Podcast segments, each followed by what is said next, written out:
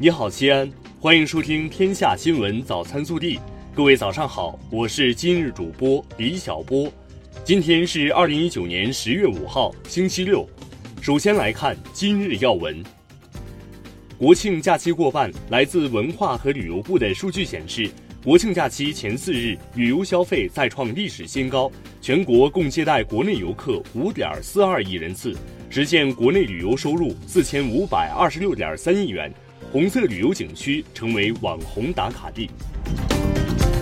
本地新闻：十月四号晚八时，刚刚参加完新中国成立七十周年阅兵的联勤保障部队驻陕某部的官兵们从首都北京载誉归来，受到部队领导和战友们的热烈欢迎，并举行了隆重的欢迎仪式。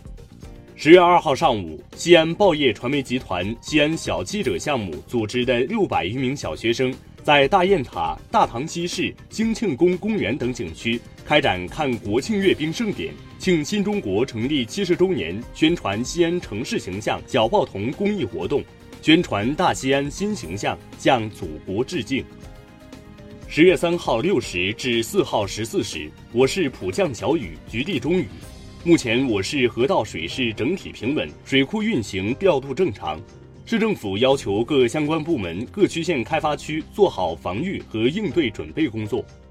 在国庆假期，曲江海洋极地公园积极开展“中国梦·海洋心”国庆节系列主题活动，以其独有的方式献上对祖国的祝福，与广大游客一起欢庆新中国成立七十周年。整个公园成了欢乐的海洋。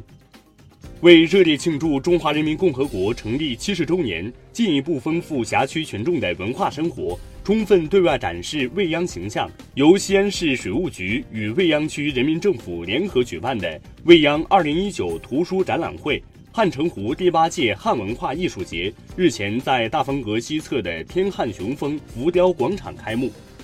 国庆节期间，大唐不夜城游人络绎不绝，处处张灯结彩。洋溢着节日的喜庆气氛。国内新闻：国务院港澳事务办公室发言人杨光四号就香港特别行政区政府宣布订立禁止蒙面规例发表谈话，表示制定这一法律很有必要，有助于打击和遏制暴力犯罪，恢复社会秩序。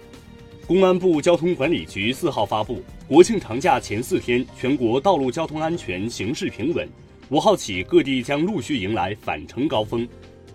日前，第十九届中央委员、中华全国供销合作总社原党组副书记、理事会主任刘士余因严重违纪违法问题，受到留党察看二年，政务撤职处分。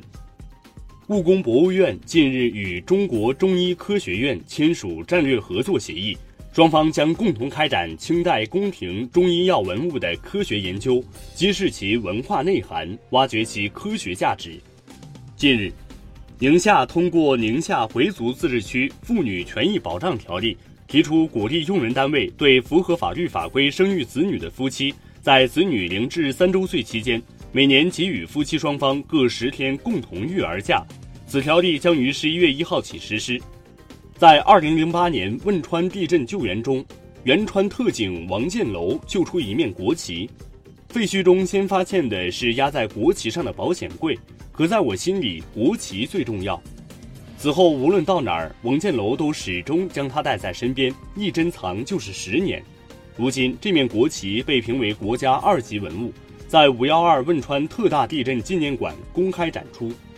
北京时间十月四号。国际排联公布最新一期世界排名，在世界杯全胜卫冕的中国女排以总分三百二十分升至榜首，自去年世锦赛后首次超越塞尔维亚，时隔近一年重返世界第一。随着世界排名的更新，中国女排在东京奥运会将与美国和俄罗斯同组。国庆阅兵中放飞的七万羽和平鸽都是从北京信鸽爱好者家借的。参加完庆典的小鸽子们像下班一般往家飞去。中国信鸽协会专家委员黄健表示，鸽子上天后第一个愿望就是赶紧回家，迷路或者被拐跑的概率很低。如遇疑似迷路的鸽子，提供少许粮食和水即可。暖新闻：三号，北京天安门广场，一男子为了让父亲看升旗仪式，让老爷子坐在了自己的肩膀上。升旗期间，父亲激动地不断鼓掌，男子则稳稳地扶着父亲的双腿。有网友表示：“小的时候你背着我，长大后我为你扛起一片天。”微调查。近日，一些游客到了江苏扬州后。都会先将车停在市委市政府大院，然后再去景区游玩。扬州市委市政府大院已成为旅客的打卡地。